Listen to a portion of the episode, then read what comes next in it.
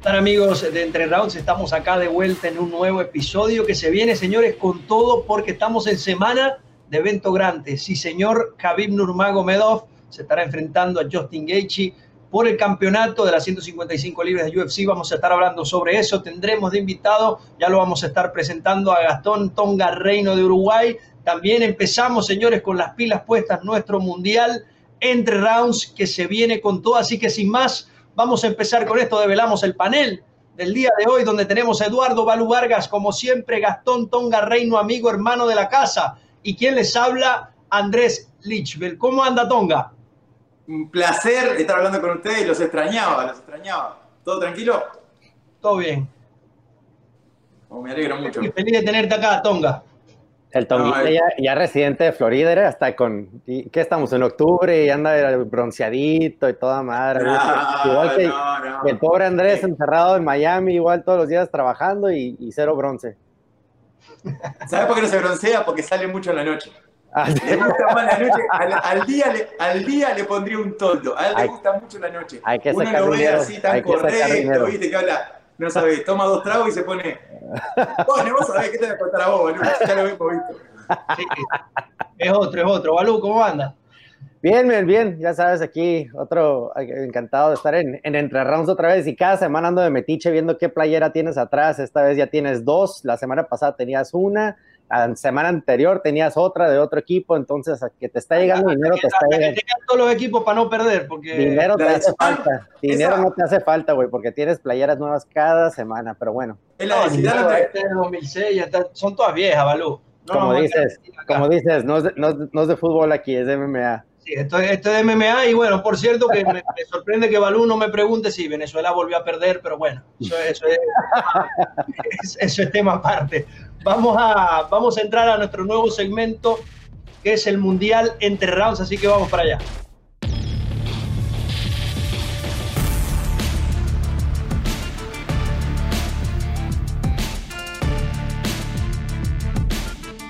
Un aplauso, un aplauso, para la producción que ese pinche mundialito. Parece que fue la escuela el cabrón. Si fue a la escuela, estudió el, el don Parece un mundial de verdad esto, ¿no? No, estaba, sí le echa ganas. Y uno que ni se baña, uno que ni se baña para estas cosas, pero bueno. bueno, el, el, el, staff de entrenados en nuestro equipo tomamos la decisión de, bueno, hacer una especie de Grand Prix como tanto nos gusta las MMA y escoger diferentes peleadores de diferentes países, solo que esta vez son ustedes quienes nos ven los que pueden votar por el ganador, porque obviamente ojalá pudiéramos hacer esto realidad y, y hacer un Super 8, pero bueno, y ha sido bastante interesante, Balú. Vamos a echar un, un, vistazo a los, a los nombres que tenemos en las 135 libras. Vamos a ir en todos los pesos, así que no, no se me atoren. ¿Quién tenemos ahí, Balú, en esta primera edición de 135 libras? Tenemos al gran Marcelo Pitbull Rojo que se está enfrentando y al parecer ya le ganó a este Seven Ruiz, que como ves con la gente que está votando ya, ya pasó hacia adelante eh, Rojo en la primera etapa. Eh, la, el segundo tiro creo que es algo que sí se puede, sí se puede ver en el futuro en que vaya a ser Marlon Vera y AJ Sterling, ¿no? Y ahí la gente ya escogió a, a ver al que, que sigue la siguiente fase. Eh, del lado que todavía no, no, han votado a la gente, pero ya, ya están empezando, creo que hoy es cuando pusimos para que votaran. Sí, ya, era... ya se puede votar. Ah, sí, sí, Leteco Quiñones eh, contra el peruano Daniel Marcos. Eh, y también la de Marlon Moraes contra este Cyborg Torres te voy a decir, mira, la gente nos me estaba escribiendo pensando que si era un torneo de veras. Entonces me estaban escribiendo y me estaban mandando de que, Balú, cualquier torneo que vaya a ver, el siguiente, me, o sea, yo con todo gusto entro y le digo, no, no, no, güey, no, no, no, no es organización, no. Pero que se, chavo, te mandó un mensaje, vive dentro de un barril. Va, varios, güey, varios, te lo juro que varios me mandaron mensajes que querían entrar a, la, a pelear, me ¿qué categoría sigue en el próximo torneo? No, no, güey, es, es, el, es el qué pasaría, el torneo qué pasaría si... si claro, de fantasía. Ey, ya que tenés la, la camiseta de Sillón atrás, por el mundial este de, de, de Marce Rojo. Le tengo fe a Marce Rojo. Va con Marce Igual, Rojo. si llega a la final con el Teco, quiero que ganen los dos. Ahí sí, ahí no voto. Así les vamos a dar piques para ver si se hace. Igual lo hacemos en el Entram. Llevamos un dinerito y, y, que pelean ahí en serio. Una de taco. Una, sí. una, competencia de tacos. Si llegan a la final, competencia de tacos. No, pero sí, o sea, eh, varias de las peleas que están en, en, un futuro sí las podemos ver. O sea, si, si le toca eh, entrar a, a Cyborg Torres y a, y a Marcelo en, en el en, al UFC tal que temprano puede ser que veas esos matchups, entonces eh, no es algo que, que, digas tú nunca pasará, pero sí puede ser que, que, en un año, dos años veamos uno de esos tiros. Y, también lo, interesante acá es ver el, bueno, los diferentes peleadores de los diferentes países y de las diferentes ligas. Acá siempre lo decimos, no, no es solo UFC, las MMA. Hay muchas organizaciones, hay muchos lugares donde competir alrededor del mundo y es lo que lo que estamos buscando. Tonga, ¿qué te ha parecido este mundialito, lo poco que has podido ver?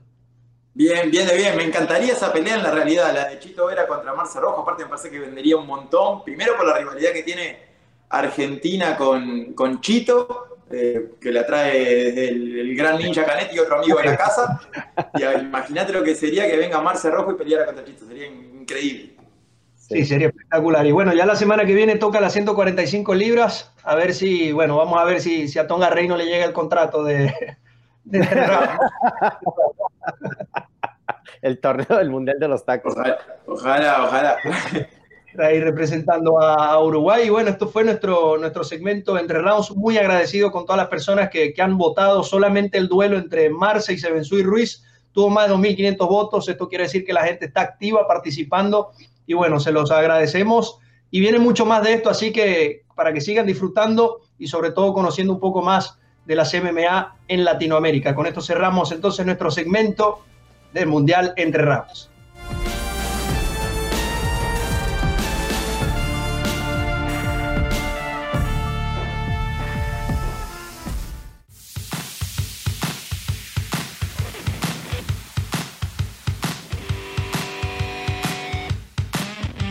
Estamos en al 100, señoras y señores, porque llegó un momento, sí, de hablar de lo que se habla acá, de MMA. La semana pasada tuvimos un evento importante donde Brian Ortega regresó después de casi dos años a la acción a enfrentarse al Korean Zombie que venía en gran momento. Lo hablábamos acá. ¿Cómo llegará Ortega? ¿Será que, porque recordemos que previo a esta pelea sufrió una derrota difícil contra Max Holloway, donde, bueno, recibió mucho castigo, no se sabía cómo iba a ir Brian Ortega. Y yo creo que Brian respondió todas las preguntas y todas las dudas. Eh, una gran actuación, quizás de las mejores que hemos visto de Ortega en el UFC. Se lleva el triunfo por decisión unánime, ganando los cinco asaltos sin discusión.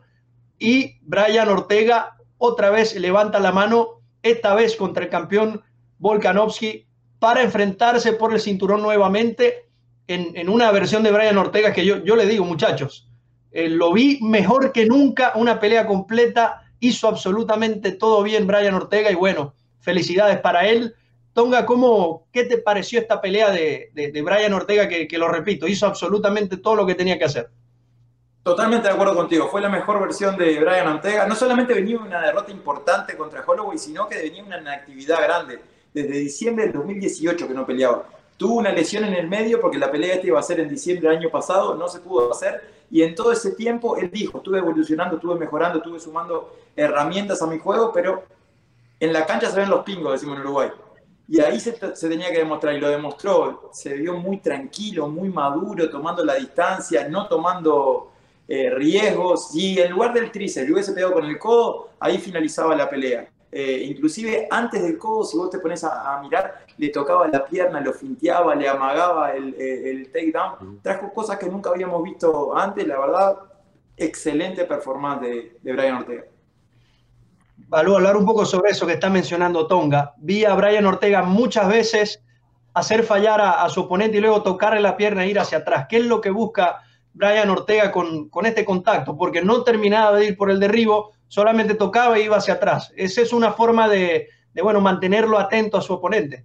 Sí, más que nada era quitarle esa, concentración al zombie, ¿no? De que empezó Ortega usando el jab y no se quedaba ahí enfrente de él, ¿no? No se quedó a boxear con él, pero usó el boxeo para mantener esa distancia y mantener lo que le diera ese respeto que él estaba buscando, ¿no? Que no solamente soy un billetero y tú no eres, tú no me das tanto miedo como todo el mundo dice, pero empezó a boxear, lo boxeó bien, cuando Zombie lo conectaba, él se salía, se, movía y se salía y no se quedaba enfrente de él. Y luego empezó a atacar los derribes, entonces atacaba la rodilla y la jalaba y no era como que lucha normal a la que estás acostumbrado, porque él, él no es muy fan de la lucha, o sea, no es muy bueno para, para forzar ese takedown él, pero como que estudió bien cómo separaba a Zombie y podía con ese alcance agarrar la rodilla y lo que no hacía es que no le ponía tanto esfuerzo de que dice, ok, agarraba la rodilla, igual no lo podía llevar hacia el piso, lo empujó unas dos, tres veces con la reja donde sí lo pudo llevar al piso, pero no se, no se gastaba él en querer forzar el derribe, ¿no? Entonces lo que era, desconcentraba mucho al zombie que no se veía si iba a boxear, no se veía si lo iba a llevar al piso, entonces lo que hacía es, eh, zombie ya se quedó como que, ok, no, no sé de dónde viene esto, y lo que a mí me gustó mucho fue el jab, el jab que utilizó todos los cinco rounds, no se desquitó de ahí y, le funcionó, y el jab es una de las, de las armas más peligrosas que tiene un peleador, y lo supo utilizar muy bien. Estoy de acuerdo, Balú, pero aparte del jab, que fue sin duda el arma fundamental, el juego de piernas. Si uno se pone a pensar, con toda la presión que le generó el Korean Zombie, en ningún momento de la pelea lo puso contra la jaula. No pudo mantenerlo nunca contra la jaula. Todo el tiempo tocaba con ese jab que decís vos, Balú, y se movía, se alejaba, pero, pero conectó y conectó muy bien. La verdad, una excelente performance. Nada que reclamarle al Korean Zombie, que fue todo el tiempo hacia adelante. Por eso tuvimos una, una buena pelea. Lo que le tirás, el tipo lo responde. Le tenés que pegar con un bate de béisbol en la cabeza y creo que ahí para adelante eh, otra vez. Pero sí se nota esa evolución que tuvo un peleador y otro que no la tuvo. Llámese eh, el régimen militar en Corea, que estuvo tres años afuera, eh, la falta de, tiempo arriba de la jaula, porque las últimas peleas fueron contra grandes rivales, grandes knockouts, pero tampoco tuvo esa, chance, esa chance de que se lo complicaran más allá de lo que le hizo el Pantera. se lo vio muy superior a, Brian Ortega y creo que tiene chances porque lo que se viene es la pelea contra Volkanovski. Yo creo que Brian, lo, dije en el programa pasado, que, el que ganara acá iba a destronar a Volkanovski. Y le digo algo, después de ver a, Brian Ortega la pelea que hizo, estoy más que seguro. Oh, me puedo equivocar, pero, pero así lo estoy viendo yo.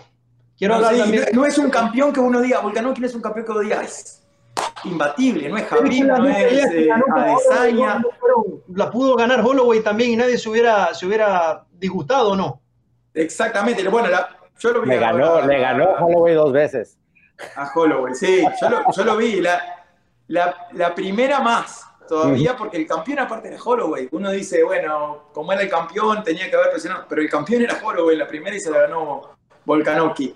Exacto. No creo que vaya a haber una tercera pelea. Dana White dijo, el ganador de esta pelea hoy por el título, eh, pero bueno, puede pasar cualquier cosa. pero ¿qué hacen? ¿Por, pero ¿por qué brincan a todo el mundo si él estuvo fuera dos años? Yo soy fan de Ortega. O sea, no, no, estoy diciendo que no se lo merece. Lo que estoy pensando, ¿qué pasa? ¿Qué pasó con los demás? ¿Qué pasó con ¿Qué Pasa que esta pelea... ¿Qué pasó con Yair? ¿Qué pasó con Qatar? ¿Qué pasó con... Y, Yair, se tiene que enfrentar con, con, con Sabit. Era número 4 y número 2 en, en, el, en, el, top 5. Y la pelea de Jair y Sabit se estaba por hacer y después no, no, se pudo hacer. Y lo mismo esta pelea, esta pelea va a ser diciembre del año pasado. ¿Se acuerdan que Frank Edgar toma el lugar de, de, de Brian Ortega? Está, para mí en esta división sí, se están dando todos contra todos yo, yo, te digo una cosa, mucho iba a depender de cómo se viera Brian Ortega en la pelea, porque de repente si ganaba de una manera muy polémica o no viéndose tan bien como lo hizo, quizás se puede hablar de que, de que no merece la, la, oportunidad del título, porque es muy cierto, son dos, dos años prácticamente que él estuvo afuera. Pero su última pelea fue de campeonato, regresa, gana de esta forma contra uno de los top, yo creo que, que no hay ningún problema que Brian Ortega pueda ir por el, da esa paciencia durante todos los rounds, porque después de pegarle el, codo reverso, quizás uno normal hubiese salido a tratar de finalizar la pelea. No, él mantuvo la calma, fue muy tranquilo. Eh, la, verdad, si pelea contra Volkanovski de esa manera, tiene chance de ganar el título. ¿Sabes qué interesante que digas eso ese codo? Eh, por la gente que ve en Latinoamérica que conoce a, a Gastón Bolaños, es el mismo que le enseñó el codo a Gastón Bolaños. Es este Kevin Ross estuvo trabajando, él es el que estuvo trabajando con Ortega y Ortega lo mencionó al final de, la conferencia, ¿no? Y, cuando dijo eso dije, puta, por eso, porque él lo estaba viendo con un amigo y le digo, ah, güey, así es como le hace eh, Bolaños también, Bolaños se, traga a todo mundo con ese codo. Eh, y pues Kevin Ross fue el que le enseñó a Bolaños y Kevin Ross fue el que trabajó con este, con este Ortega en esta película. Qué impresionante estuvo ese codo, ¿no? Que no tuvo, no, no, no la pensó ni dos veces y hasta enseñaron, ¿se acuerdan? antes de que empezara la pelea que estaba Tiki Goshin, el, el, manager de él o el coach de él, estaba con él antes de, como que estaban preparando y de repente se lo avientan el, en mero, oh, mero pelea, entonces estuvo como que ya lo estaban preparando, o sea, ya estaban, en, ya lo tenían en mente de que se te va a estrellar el zombie y cuando se te estrelle, suelta ese codo. Y, y, le cayó. Y si, y si vio la pelea contra Jair, era un aviso también que venía como loco en el último segundo, le mete ese codo. Fue un codo diferente, el codo de Jair fue ascendente. de acá para abajo, algo que nunca habíamos visto. Solamente Jair hace esa cosa, pero, pero también había sido un codo inesperado cuando se le avanzaba el Korean Zombie. Exacto, exacto. Entonces eh, ahí el zombie llevan dos codos que, que no lo tratan muy bien ahí dos mexicanos. No, pero, tiene pues, pesadilla. mira, te voy a decir, me gustaría, a mí me encantaría ver, mira, si no se hace la, la de Sabiti y, y, este el Pantera, eh, me gustaría ver el Pantera contra Ortega porque yo creo que van a ser Holloway y Volkanovski 3. No sé por qué Dana White no deja esa pelea y, y, cree que le debe algo a Holloway y la gente no, no sé si la gente de veras quiera ver la tercera o que o dejen pasar que, que, que salga otra pelea y que luego peleen pero parece que van a ser la tercera, son muy necios en, en, en, empujar eso, si, si algo quiere él, lo va a hacer, ¿no? Es como las de sí. Dicky, Cormier y, y, John Jones. John Jones lo madreó dos veces y a fuerzas quieren hacer una tercera, entonces... Sí, pero el contexto, pum, esta es la pelea que... Sí, es, la que es, de, es de fuerzas, entonces eh, si eso pasa, ¿qué haces con los de abajo, no? A mí, Ortega y ahí me encantaría verlos si Sabit no va a estar peleando, no sé si Sabit está lastimado, o, o poner uno de ellos contra eh, este eh, ¿cómo se llama el, el, que mencioné, el americano? Ah, ¿cómo se llama? No, pues, se me olvidó. Qatar, Qatar. Qatar. No vayan, Qatar, Qatar. Qatar. Lo que pasa es que eso, Qatar, Jeremy Stephens, tan número 6, número 7, son estilos bien diferentes. Uh -huh. No es el Korean Zombie. Son agresivos, tienen golpe knockout, pero empiezan suave y van creciendo en, en, la pelea. Son peleadores muy buenos para una pelea de 5 rounds. Si lo van a en main event, está buenísimo. Porque si miras la pelea de, de Sabit contra Qatar y la pelea de Sabit contra Jeremy Stephens, es la misma. Uh -huh. Es la misma. En el, en el, primer round arrancaron suave, fueron subiendo y te daba la impresión, pa, un round más creo, y lo podían noquear. No, en cambio, el Korean Zombie, todo el tiempo para adelante. Yo estoy igual que vos. Una pelea Ryan Ortega contra, contra Jair sería buenísimo. Obviamente ahí Brian Ortega cambiaría la estrategia. Creo que trataría de llevarlo al piso, trataría de, de, de someterlo, porque el Korean Zombie es cinturón marrón de Jiu-Jitsu, pero tiene un gran Jiu-Jitsu. Él fue el primero en hacer el twister en, en UFC. Él debuta con Leonard García en World Fighting, llega a UFC, debuta en UFC también con Leonard García y le hace el, el twister. Sometió a Dustin sí. Poirier. Sometió a Dustin Poirier, imagínate. Eso vale mucho más que cinco cinturones negros. Eh. Me parece que si esa pelea se llega a dar Ortega contra, contra el Pantera, sería un Ortega completamente diferente. Uh -huh. Uh -huh. La, y el la otra pelea cómo llega, ¿no? Perdón, sí. No, la, la, otra pelea la que se habla mucho, bueno, antes de que del resultado era que el perdedor pudiera pelear con Holloway, en este caso sería Korean Zombie, el ganador iría al título.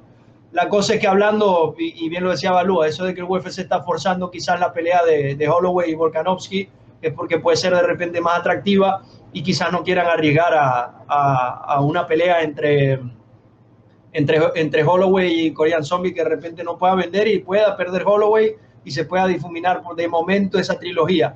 Para mí, yo no tendría ningún problema, en verdad, si se termina enfrentando Brian Ortega contra el campeón y Max Holloway contra Korean Zombie. Pero bueno, eso quedará en las manos de, de Dana White. Vamos a pasar al evento que tenemos este sábado, que bueno, me tiene muy emocionado porque de la pelea estelar se, se ha hablado muchísimo en los últimos tiempos y la coestelar también es bastante buena. Tendremos a Jared Cannonier, que se estará enfrentando a Robert Whittaker y ya Dana White lo dijo si gana Cannonier, se va a enfrentar a Israel Adesanya por el cinturón. Si gana Whitaker, no lo sabe.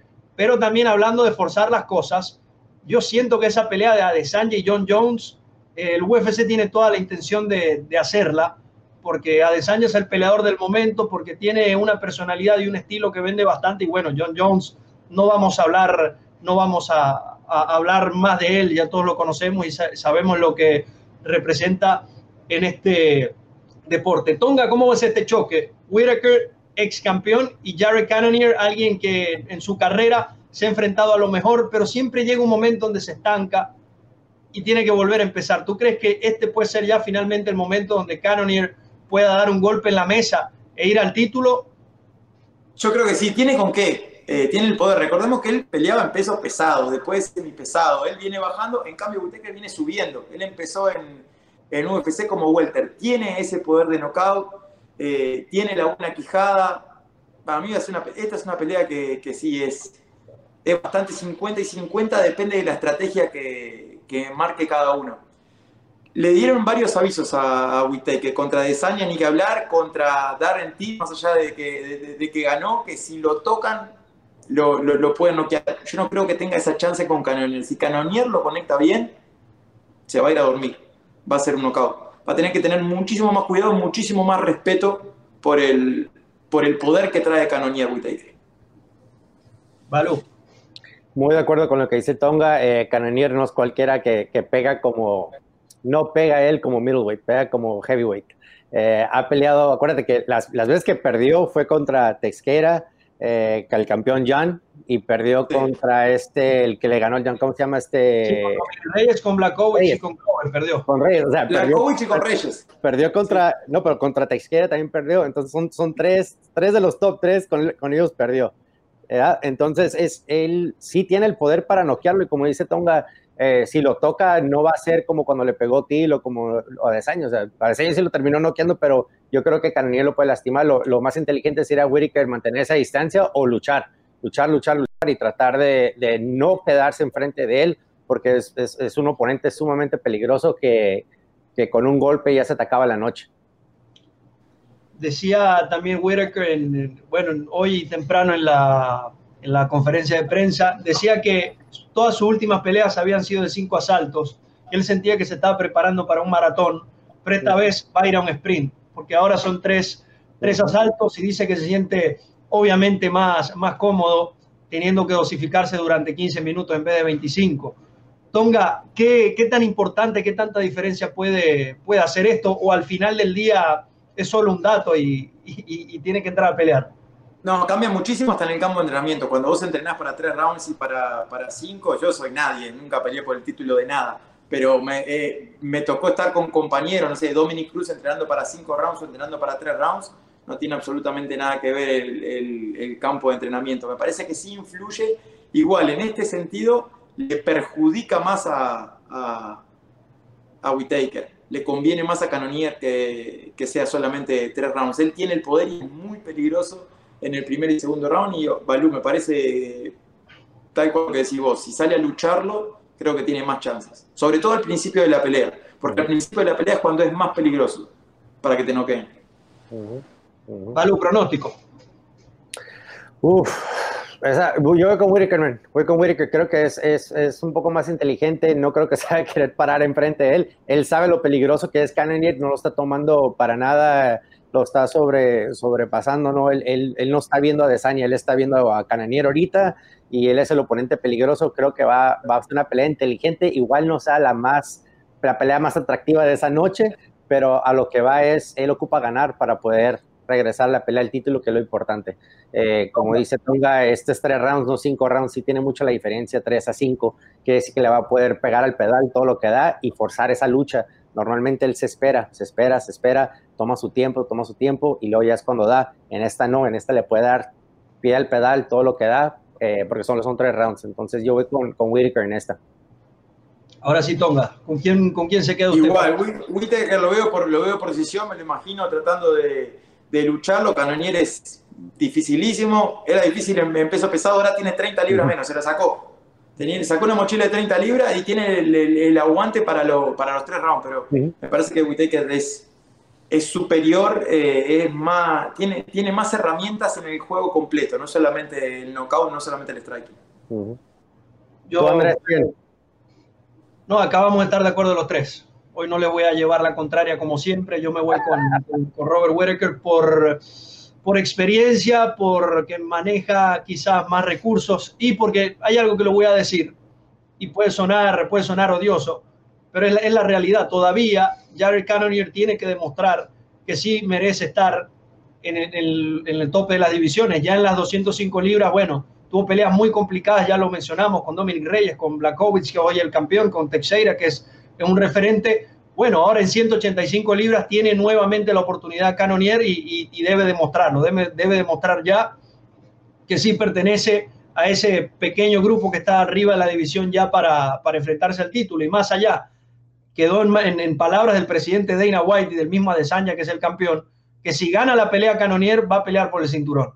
Entonces, es ahora o nunca, pero bueno, para mí se lleva el triunfo Robert Whittaker y vamos a pasar a la pelea estelar, que de esta sí, bueno, no solamente esta semana porque, porque se va a hacer esa pelea, sino desde hace mucho tiempo estamos hablando de esto. Habib Nurmagomedov, invicto, un peleador que, que, básicamente no se le han visto puntos flacos en general en su carrera como artista marcial mixto.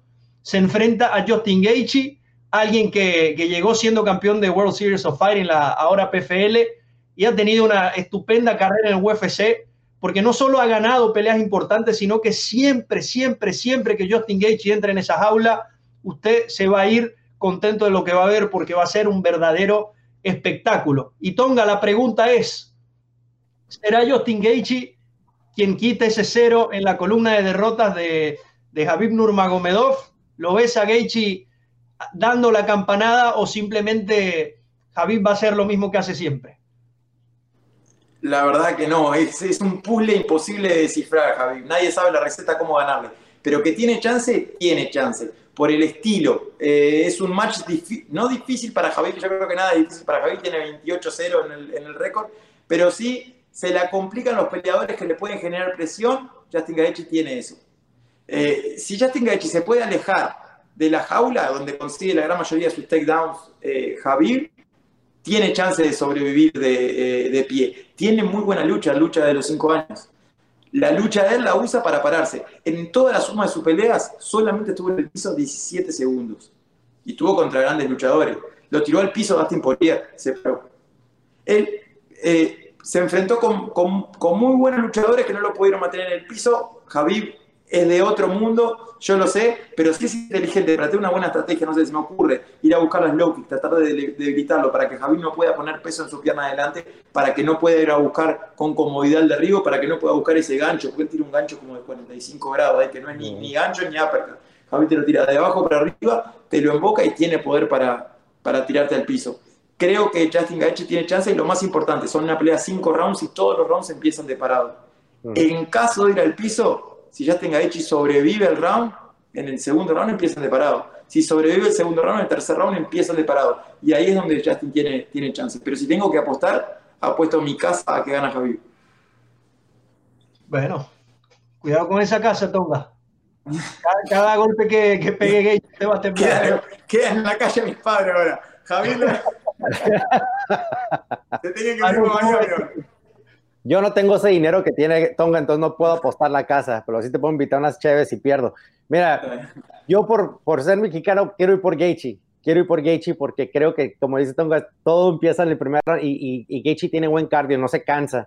Entonces puede ser que, que cada round es, es, una oportunidad nueva para Gaethje, como dice, como dice nuestro querido Tonga, ¿no? La única cosa es de que Khabib, el estilo de Khabib no lo puedes parar y, por más que, no te guste el estilo de él, que digas que es aburrido, él tiene, él tiene una, el, el, empuje que él da, no, o sea, nadie lo ha podido desafrar, ¿no? El estilo de Gaethje para que él pueda lastimar a Khabib es, tiene que estar enfrente de Khabib para poder darle esas patadas esas, hacia el calf kick, hacia las rodillas, pero no es a larga distancia. O sea, eh, el estilo de Gaethje es estar enfrente y, estar con los uppercuts. Y él le gusta esas peleas. El pedo es que Khabib no te deja hacer eso. El momento que tú estés tan cerca así de él para que quieras hacer tu, tu, tu estrategia, él ya te lleva al piso. Y cuando te lleva al piso, haz de cuenta, te agarra una anaconda y no te va a soltar. Y esos tres, cuatro rounds, dos, tres rounds, sí se acaba el round, pero terminas cansado porque traes una mochila del triple de tu peso encima. Y muchos peleadores, yo, yo conozco varias gentes con las que yo he entrenado, que han entrenado con ellos en AKA, que, que son welterweights, que son middleweights, y te dicen, Khabib Khabib es sumamente pesado. O sea, él, yo me acuerdo cuando Khabib empezó en, en AK que decían, ten cuidado, hay, un peleador ahí de la donde están, y, le, y, nos decían a los del equipo, ¿no? Que, que, que, era un luchador muy intenso, muy fuerte, y, y, cada año va progresando más. O sea, entrena con Daniel Cormier, entrena con los mejores luchadores que hay, aparte de lo que él ya tiene de, de, desde niño con el sambo, es, es, otro nivel la lucha de él, y, y por más que me encantaría, quiero que gane Gaethje, pero no, se me hace imposible que, que pueda parar a, a Khabib en esta pelea y, creo que Khabib, aparte trae ese de, de haber perdido a su papá, sí. que, que, no está con él por primera vez, creo que va a entrar con una, con una agresividad no, no nada malo en contra de Gaethje, pero lo va a hacer como para como un homenaje a su padre, ¿no? Entonces creo que, creo que es donde va, va, va, va a ayudar un poco eso. Totalmente de acuerdo. Totalmente de acuerdo. Y, si bien hay peleadores que le puede jugar en contra una situación de este tipo, de perder a algún familiar, yo creo que Khabib, por su naturaleza de, competitividad y por lo que representa el padre de, de Khabib, no solo como padre, sino como entrenador, como coach, alguien que ha estado a su lado durante toda su carrera, creo que, que va a dedicar esta pelea a su padre y, va a entrar a pelear bastante inspirado a este choque. Vamos a hablar también de, de, otros argumentos que puede tener Gaethje para ganar, porque tampoco la idea es quedarnos con el 28 y 0 de Khabib y decir, sí, Khabib es invencible. Yo veo a, Justin Gaethje más durable que Khabib. Eh, creo que, es capaz de aguantar mayor castigo y es capaz de, mantenerse a una velocidad por los cinco asaltos.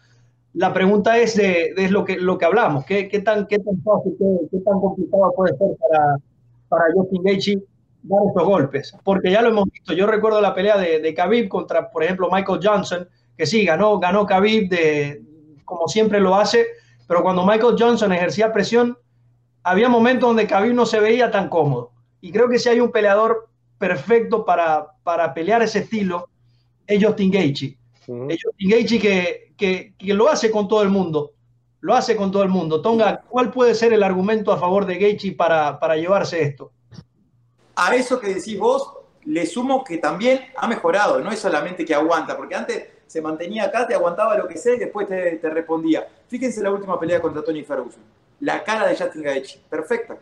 Tony Ferguson destrozado. Y todos nos imaginamos que esa pelea se iban a dar a mansalva, a tratar de matarse. Y no, Justin Gaethje fue inteligente, lo castigó, se movió, se alejó, lo atacó en ángulos, trabajó bien eh, la, media distancia, en ningún momento llegó a estar en la larga distancia, pero trabajó bien la media distancia. Creo mucho también en su entrenador, Whitman. Es una persona muy inteligente y debe haber planteado una estrategia por ese lado, de tratar de controlar él el centro de la jaula y hacer moverse hacia atrás a Javier. Pero Javier es un tren. El tema es cuánto tiempo le puede aguantar, cuántos takedowns se puede defender. Eh, eso va a ser lo difícil. Va a ser sí puede aguantar eh, ese tren viniendo de frente. Sí, es, es, muy diferente pelear con Tony Ferguson que sabes que el, el, el, peligro del derribe no está ahí. Entonces el peligro no está ahí como el peligro que está el de Khabib, ¿no? Ahora, si se acuerdan, la pelea de Khabib batalló un poco con Ala de Quinta, si se acuerdan, ¿no? Ala de Quinta, muy buen luchador. Se había tomado la pelea en dos días. En dos días, pero él estaba entrenando para otra pelea. Él iba a pelear, él iba a pelear de todos modos en esa cartera. Ese día, ah, había entrenado, hizo campamento, eh, pero no para Khabib. O sea, él, había estado ahí para otro peleador, creo. Ahora, e, es, totalmente diferente Ferguson y Khabib, porque como dices tú, es, es, un tren, ¿no? Que, que, no trae frenos y te va a llevar hacia el piso. Pero también el estilo de Johnson, y, y creo que Gaethje tiene el estilo de Johnson y de a la quinta, o sea, que puede luchar, puede hacer el striking y puede ser lo que lo, que lo pueda lastimar, porque acuérdate que Conor, Conor lo lastimó unas cuantas veces en el tercer round, cuando, como, cuando, estuvo, cuando estuvo recuperando sus energías de este Khabib, ¿no? Pero igual porque Khabib lo quiso noquear en el primer round, el segundo round, que aventó tanto madrazo con, con malas intenciones que igual se cansó y se recuperó en el tercer y lo finalizó en el cuarto.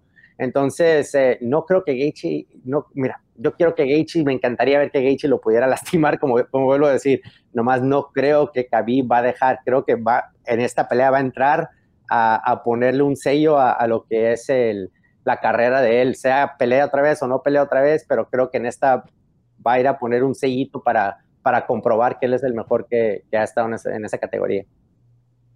Y hay otro nombre que, bueno, está rondando por allí, un nombre eventual, Michael Chandler, que ya está en la isla, hoy habló temprano, es el peleador en plazo para estos dos. Si alguno de los dos por alguna, eh, por alguna razón no pueden pelear, bien sea fallar en el peso, bien sea algún positivo a, a COVID, que ojalá todos los peleadores y todas las esquinas se mantengan sanos, estaría entrando Michael Chandler, que hoy, hoy lo vi, lo vi como siempre enfocado, diciendo yo voy a dar mi peso, yo estoy listo para los dos y no se da ahora, yo sé que voy a pelear sobre todo con Khabib en el futuro porque es el destino. Tonga, ¿contra quién de estos dos quisiera usted ver a, Michael Chandler? Porque contra, contra Gaethje, por los estilos cerquita, ¿no? En algún momento puede tener su oportunidad. Por los estilos de pelea contra Gaethje sería un peleón, un peleón, sería una especie de Eddie Álvarez Chandler, pero con, más aguante y plantándose los dos en, el medio, con, un Gaechi defendiendo todo los derribos de, de Chandler, me encantaría. Ambos con poder de, de knockout. Javier es Javier, pero en estilos es 100 veces más atractiva una pelea entre Chandler y Gaechi. Balú, ¿y usted le ve, ve a Chandler con, con buena posibilidad frente a, estos dos, sobre todo contra Khabib, que es el nombre que él siempre menciona, es el nombre, es el nombre, es el que todos quieren vencer.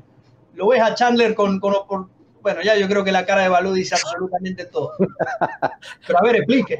Como dijo Wasabi, la mejor manera de, ganarle a, a Khabib cuando Wasabi nos acompañó es, agarrar el contrato y destrozárselo para que nunca pelee más en el UFC, ¿no? Bien, bien lo dijo Wasabi. Eh, mira, es que no creo que nadie le pueda ganar ahorita a Khabib. O sea, creo que Khabib es, otro nivel y como el, dicho, no, hay, niveles, pero, pero creo que en esta, en esta sí, güey. O sea, no, no veo Chandler que le pueda hacer daño. En Chandler, las en las peleas que lo has visto en Bellator, o sea, lo lastiman. Esa con Benson Henderson, o sea, él salió a matar y le fue bien, qué bueno pero normalmente sí, sí, sí lo dañan y, lo, y, nunca se enfrentó como luchadores con él, más que eh, Brent Primus es muy buen luchador, pero fue cuando se lastimó, creo que, echanle con el tobillo, ¿no? Entonces no alcanzamos a ver mucho ahí. Eh, me encantaría verlo contra Poirier, creo que contra Dustin Poirier fue muy buena pelea. Eh, antes de darle la pelea de, de Khabib, el ganador de ahí, pero pues, como dices tú, si ya lo tienen ahí es porque él es el que sigue. Lo, lo más seguro es que lo van a poner contra Khabib en la siguiente pelea. Eh, nomás era ahorita para tenerlo ahí, pero, pero imagínate. Y también le sirve a UFC traer un campeón, Exacto. ya lo he hecho, traer, un campeón de otra organización y que lo pase por encima. Exacto, y, pero imagínate Khabib estando ahí y también Gaethje, tener que preocuparte de este cabrón, o sea, tener que preocuparte de que no le vaya a dar COVID a mi oponente y me toque, ahora es otro peleador totalmente diferente. Sí es luchador, pero tiene otros trucos también que hace. O sea, no, Gaethje, si le cambian a Javi por, por Chandler, sacó la lotería. Yo prefiero. ahí, sí la lotería. ahí sí le doy a Gaethje, pero te imaginas, o sea, eh, este Chandler está entrando para los dos, o se está imaginando los dos. Y no, quiere, no creo que él quiera a Khabib, creo que él prefiere que Khabib se enferme y que le den a Gaethje, ¿no? Entonces, y como dices tú, Gaethje también dice lo mismo, si se, ojalá se enferme Khabib para que me toque este Chandler, pero pero pues esto ya, ya está ahí, quiere decir que ya es que sigue. No creo que le vayan a poner a otra persona, pero a mí, me hubiera gustado verlo contra Poirier. Poirier que al parecer va, va a tener una pelea de exhibición con Conor McGregor, que se está preparando para Manny Pacquiao, que también es zurdo, pero bueno, eso es otro tema. Tú como, tú como Andrés. Ahí es donde entra, ahí es donde, entra la ecuación, y vos sabes de eso, Balú, 100 veces más que, que nosotros. Chandler por el tema de las fechas también, porque si esa pelea va a ser el 23 de enero, como dicen, no sé si en el estadio de Dallas Cowboys o en otro lado, y después empieza el Ramadán, creo que es en principio de abril, no hay mucho tiempo para que se haga una, porque después de eso lo perdés a Javi. No, ya para que se haga una, tercera. Una vez al año, Javi pelea una vez al año. Es como eso. al final, ¿te acuerdas que nos pelea una vez al año? Y es lo que está pasando. Y, este, si, si Khabib y, y este Conor pelean en diciembre, que si van a pelear, van a pelear en Las Vegas o van a pelear en Ya Salen, no van a pelear en, Texas ni en ningún lado porque pues no, no van a poder vender nada. Eh, pero creo que lo van a hacer, no va a ser exhibición tampoco. ¿Tú crees que esa promoción va a dejar que estos güeyes, el que más ingresos saca de pay-per-view, pelee una pelea de exhibición bajo contrato? Yo, yo, te digo algo. No, ya, dijo, ya dijo McGregor, doy medio millón para tu fundación y ya está sí, el, dinero da el dinero, pero, pero como la empresa te va a decir, estás loco, güey, si tú crees que te voy a dejar que, tú estás bajo contrato, tú crees que yo te voy a dejar que hagas una pelea de exhibición con, con otro peleador mío. También está el contrato. ahí está el contrato. Entonces, Andrés White, ¿tú cómo ves? ¿Tú crees que van a dejar que pase eso? No, no creo, güey. O sea, no creo que, que el UFC se saque eso. Lo que sí van a hacer es van a, van a hacer la pelea igual como la quieren hacer en enero, pero ahí Dana White y, y Connor están jugando a ver quién es el que realmente manda la empresa. Entonces andan viendo. Y vos que sabes del negocio, ¿no conviene a, la empresa, no le conviene esperar que pase todo esto y que vendan entradas para tener una figura como Conor McGregor? ¿No es como una pérdida de, de posibles ingresos tenerlo a McGregor sin público? Pero pues creo que habíamos comentado eso al inicio de, cuando empezó toda la pandemia, ¿no? Que habías dicho, no, no vas a pelear a Conor porque tienes que esperarte con tus grandes para que, a ver qué pasa. El peor es que nadie sabe lo que está pasando. O sea, están dejando, aunque, aunque estén dejando ahorita en lugares como Florida o Texas o donde sea, que te dejen el 10%, 20%, no vale la pena. O sea, no vale la pena el 20% de un estadio de 50 mil personas que puedes llenar y nomás tener el 20%, ¿para qué? O sea, haces más el, haces más el desmadre en, llevar todo eso y prepararte y todo eso. ¿Para qué? O sea, mejor, mejor véndelo por pay-per-view y tratar de hacerle un evento más grande para que la gente lo vea, que la gente lo va a comprar. La gente lo va a comprar todos modos. Vas a ver el horario, para que, se, para que se den cuenta, el horario de esta pelea es para el beneficio de los fans de Khabib, no es para Estados Unidos. Entonces vean el horario en que va a empezar los, los prelims, van a ser a las 8, 7 de la mañana. Que las, y 11 de la mañana acá zona este. Ah, pues tú vas estar de comentarista, ¿no? Tú tienes que estar temprano. 11 de la mañana de, acá, de, del, del el, East Time. Entonces, Khabib a la hora tuya va a estar peleando a la una y media de la tarde. O sea, una y media, dos de la tarde. Que es aquí 11, 11 en California, ¿no? Entonces, a esa hora para que veas, pero porque los que van a pagar el pay-per-view ahí son los fans de Khabib. No necesariamente ninguna, o sea, los americanos sí lo van a ver por fans del UFC, pero los fans, fans, fans que van a pagar para ver a, que traigan dinero son los de son los de Khabib. Con esto cerramos entonces este, este tema. Creo que en pronósticos nos vamos los tres con Khabib, ¿no? Sí. Acá, bueno. El mundo entero, creo. eh, Balú apostó una cheve, yo también voy con una cheve, yo no puedo apostar una casa, pero bueno, nos quedamos los tres con. Y se, y se puede haber la de mi padre, ni siquiera mía, la de mi padre. Ah, sí, sí, acaso tu padre. Pero si gana, asado para todo el barrio. El Tonga paga el barco la próxima semana, ¿qué te parece? Me gusta eso, me gusta esa. Eh, y ya con esto, bueno, vamos cerrando. Y para finalizar, un mensaje: vean la pelea, vean la pelea, porque un nivel más alto que esto, muy difícil se puede ver, muy difícil, es, es algo demasiado grande. Y lo de Khabib no es solo porque un récord puede decir mucho o no puede decir nada, pero un 28 y 0 a las latitudes donde lo está manteniendo Khabib eh, Nurmagomedov es algo de verdad de admirar y es algo muy, muy difícil. Vamos a ver si puede mantenerse allí. Con esto cerramos nuestro segmento al 100 y ya vamos a conversar con nuestro invitado Gastón El Tonga Reino.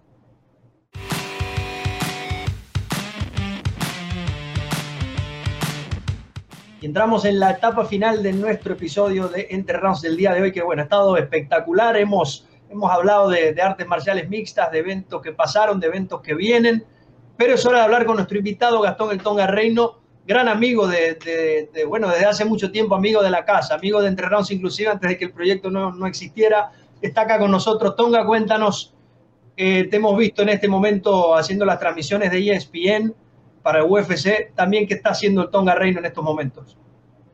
Ahora estoy en, Miami por el tema de coronavirus, que no podía estar eh, volando. Vine a Miami por Combate América, porque supuestamente iba a empezar y al final, por problemas que, que, no son, que no sé, eh, no empezó. Y, bueno, terminé eh, haciendo las transmisiones con, con ESPN. La verdad lo disfruto muchísimo, estoy re contento el equipo de acá, obviamente extraño muchísimo a Alliance, a mis amigos, a mi familia de California, pero acá en MMA Master me siento también muy a gusto, me siento como en casa. Tengo muchos amigos, tengo de vecino a, nuestro amigo Andrés Bermúdez. Eh, Renato acá, trabajo, trabajo con amigos, ¿qué más puedo pedir? Así que la verdad disfruto un montón. Y dentro de poco vamos a recibir otro amigo más, viene Balú. Así que se junta toda la, se junta toda la banda. Ah, tenemos que repetir aquella salida, ¿se acuerdan? En Perú. Yo solo voy de visita, yo no voy a vivir ahí. Yo solo voy de visita. En Cala, bueno, pero la salida la vamos a hacer igual. Ah, el cumpleaños de Stan en diciembre en Cala, Perú. Para la gente que nos está viendo de, Lima, conoce ese lugar. Se pasó bien, ¿eh? Regresan a la cartera Bermúdez. Por favor.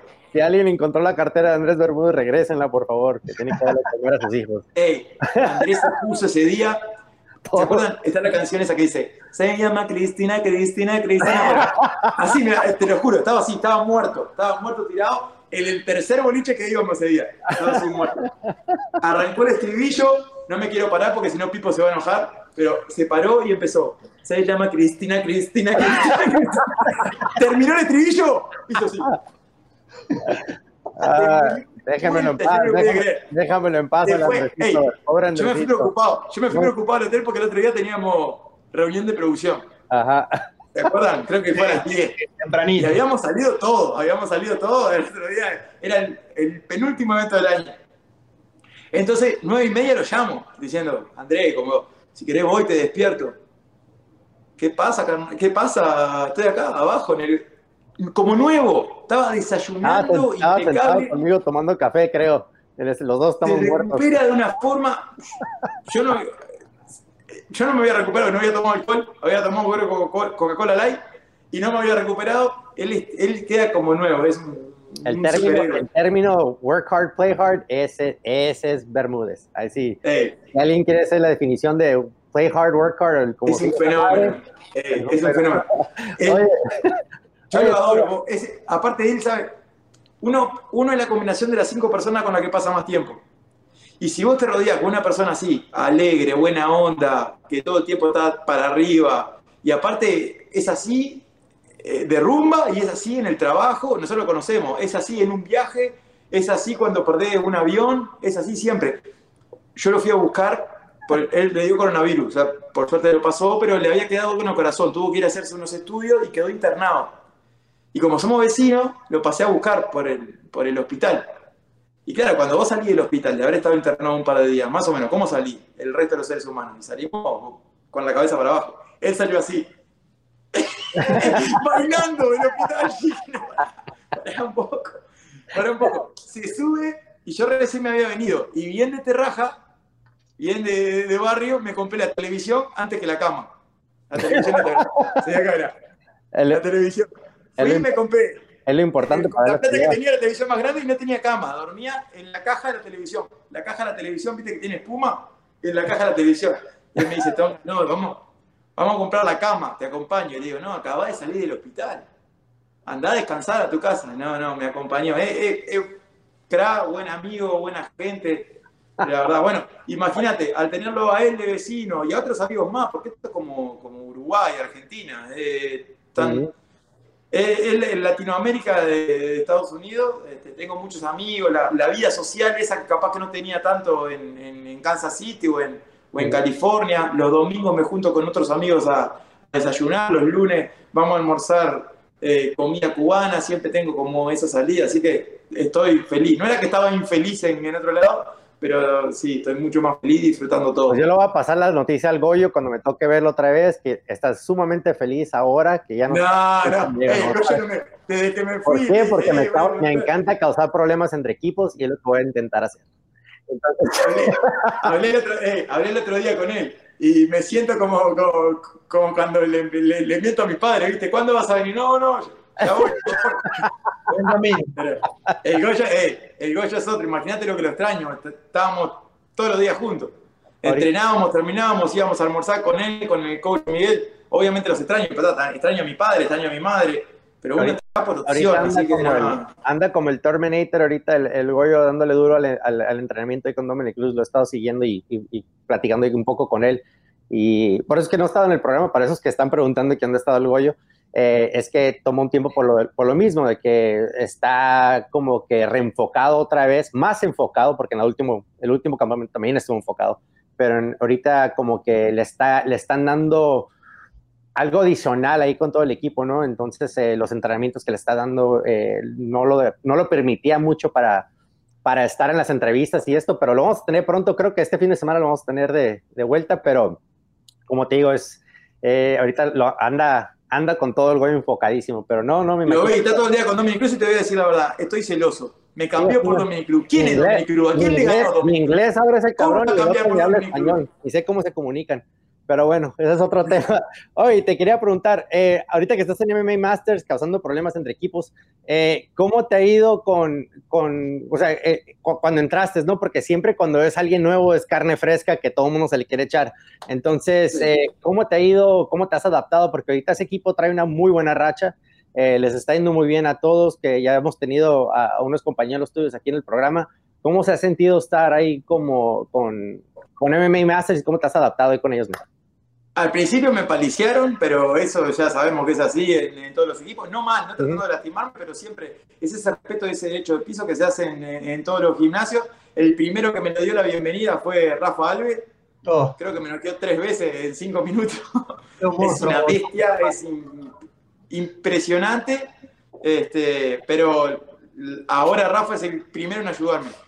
Eh, hoy, sin ir muy lejos, entrenando, venía, me decía dos, tres consejos. Es un crack, tremenda persona, súper humilde. Una lástima que justo le tocó pelear con, con Gallito Flores, que yo tengo un, cariño bárbaro. son esas peleas que vos decís, quiero que ganen los dos, ¿viste?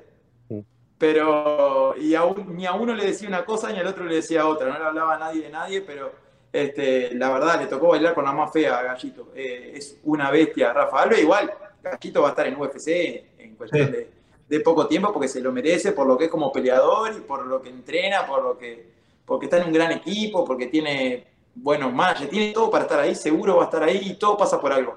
Para mí va a llegar de una mejor manera. Capaz que entrando por el Boy con Thunder Series iba, no sé, a cobrar menos o se le iban a complicar más. Él va a entrar y va a entrar a lo grande porque se lo merece. ¿Y tú, y, y qué, sigue para ti? Perdón, Andrés, que te interrumpo, pero... No, era eh, la pregunta la que yo iba a hacer, así que no hay problema tú, tú pregúntale, porque tú la preguntas más chingón que yo como reportero. Y, acá lo que tengo ya arreglado, lo, primero que tengo arreglado es para el otro sábado, cuando venís vos, vamos a salir en un bote. Los dos, Andrés, están eh, Mili, Javi, ¿quién más va a estar? De capitán. Eh, no, vamos a contratar un capitán porque ustedes ya saben cómo se ponen. Oye, ya sabemos cómo se pone. Eso va a ser salida. No, la, verdad no sé. Eh, ya no tengo contrato con ninguna organización. Firmé con, con, un manager nuevo que es Brian Butler. eh, un crack. Lo conocí eh, por medio del, del, equipo. Me llamó. Estuve en la casa con él en, en, Virginia. Firmé. Le tengo muchísima confianza. Entonces me dedico a lo que yo puedo hacer, que es entrenar, tratar de, de mejorar. Me queda muchísimo por aprender, me queda muchísimo por mejorar pero tengo una ventaja, creo, que, con respecto a todos los demás peleadores, que yo lo disfruto un montón, te juro. No sé si van a encontrar otro peleador que, disfrute más de esto. Me gusta hablar de MMA, me gusta comentar, me gusta entrenar, hasta me gusta hacer la dieta, me gusta sentirme bien eh, comiendo, obviamente no me gusta cortar peso, ni me gusta que me peguen en la cara, pero eh, disfruto muchísimo de, de, esta carrera, de esta vida. Yo vengo de Uruguay, en Uruguay o, o sos futbolista o yo tenía que ser ayudante de mozo camionero, eran mis dos opciones. Y mirar a lo que me dedico. Eh, la verdad eh, es una ventaja que tengo, entonces trato de, de, seguir aprendiendo, seguir disfrutando y cuando me llegue la posibilidad, donde sea, la voy a tomar. Excelente, Tonga. Hablando de eso, quiero, quiero contar rápidamente una historia. La última pelea de Tonga. Eh, estaba ah, ya. sí, sí, ya me asusté porque dijiste, estaba ya controlando el suelo. No vayas a contar eso. No lo contamos. No, no, que lo vi muy contento al Tonga, lo vi muy contento arriba. Yo, y yo le pregunto al Tonga, porque el Tonga tenía la cara, parecía el Joker en la, en la jaula, lo veía feliz, y ya, este como está feliz, está peleando así. Y al final, Tonga, ¿qué, ¿qué pasó? Y me dice, me dice Tonga, estoy muy feliz, estoy muy feliz, es lo que dijo el Tonga. Entonces, él, es, lo que, es lo que transmite Tonga cuando, cuando entra a la, a, la, a la jaula. Tonga, te quería preguntar si había visto que, que, tienes un nuevo management, pero quería saber también contractualmente, ¿estás libre? ¿Qué, ¿Cuál es la situación en este momento? Sí, ahora no tengo contrato con, con ninguna organización. Eh, si tengo que elegir, lo que me gustaría ahora es pelear la mayor cantidad de veces posible. No, no, no peleé mucho, no me puedo quejarse que es una situación difícil. Eh, pero no peleo desde diciembre, entonces me gustaría que si vamos, eh, fue lo que hablé con él, hasta hace poquito vino acá a Miami, la verdad es un crack, imagínate, tiene tremendos peleadores, campeones de, en todas las organizaciones, y, él se toma el tiempo de, venir, de hablar conmigo, de verme entrenar, es, un crack. Y, ya me hice amigo de, hablar tanto, de conversar tanto, este, y lo que le dije fue eso, digo, me, gustaría tener un buen ritmo de peleas, que vos negociar lo que quieras, organizar lo que quieras, pero llega un momento que, quizás por la forma que me criaron a mí, para mí la plata no es algo tan importante. La fama de que millones de personas te conozcan o lo que sea, sí disfruto de pelear, entonces quiero aprovechar para que estoy bien físicamente, que, que, estoy en un buen equipo, de pelear la cantidad, de, la mayor cantidad de veces que se puede. Pablo, última pregunta. No seas mentiroso porque he visto los zapatos que usas y te he visto en los pósters que hay en Uruguay. Entonces sí te gustan, o sea, es mentiroso.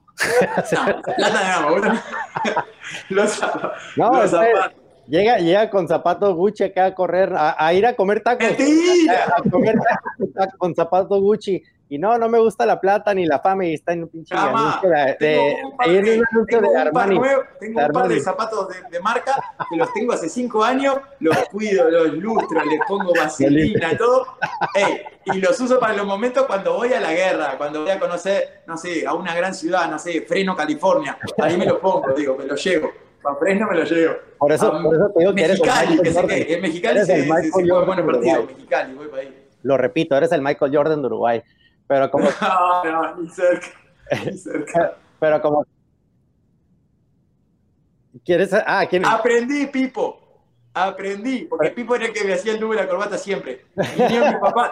después de mi pelea, vinieron mis papás y mi hermana de visita y nos fuimos a San Francisco. Y no, me da vergüenza. Le digo, papá, mira, tengo 33 años. Nunca me enseñaste a hacer el nudo de la corbata. Bueno, te enseño. Y agarramos corbata y practicamos una vez. Si vos mirás las transmisiones, no me queda muy bien pero bueno, por lo menos no me quedó otra, tenía que aprender a hacerlo si lo hago desde acá la transmisión. Corbata, sin corbata, sin, sin Pipo no, no, podía hacerlo. Súbete sin corbata, carnal, nuevo look. No, no, no, hay que, me, toca, me toca corbata, pero no les voy a mentir. Como el plano es de arriba, abajo, muchas veces calzoncillo. Muchas veces. Ni yo, calzoncillo. no queremos saber, no queremos saber que aquí nos ven los niños. Oye, Tonga, qué gusto tenerte como siempre, men. Eh, gracias por acompañarnos ya sabes, ahí nos, mantienes, nos mantienes al tanto para, para, lo que sigue, pues para lo que sigue, si, si alguna pelea para anunciar y, y, todo eso, ¿no? Pero ya sabes, un fuerte abrazo, yo te veré la próxima semana, eh, pero ahí platicamos un poquito más eh, de, lo, de, lo, que viene, ¿no? Pero muchísimas gracias por acompañarnos, canal, siempre, siempre me encanta escucharte a ti, Bermúdez, entonces eh, gusto tenerte a ti. Se va a ponerse el ojo, Bermúdez. Muchísimas gracias, muchísimas gracias. El ojo, Bermúdez, ¿verdad, Andrés? Sí, sí, no, ya, ya se siente acá los celos de, de Bermúdez, pero bueno. Lo vemos, lo vemos, nos vemos acá la semana que viene, nos juntamos, lo, ya dije, y pongo el compromiso acá. Tenemos que estar los dos Andrés, Balú, vos y yo, están Javi, Mili, me estoy olvidando de alguien. No sé si Marina anda por acá por, por, la vuelta, pero tenemos que juntarnos todos, salir y hagan algún video. Algún video para enterrar tiene que salir de ahí.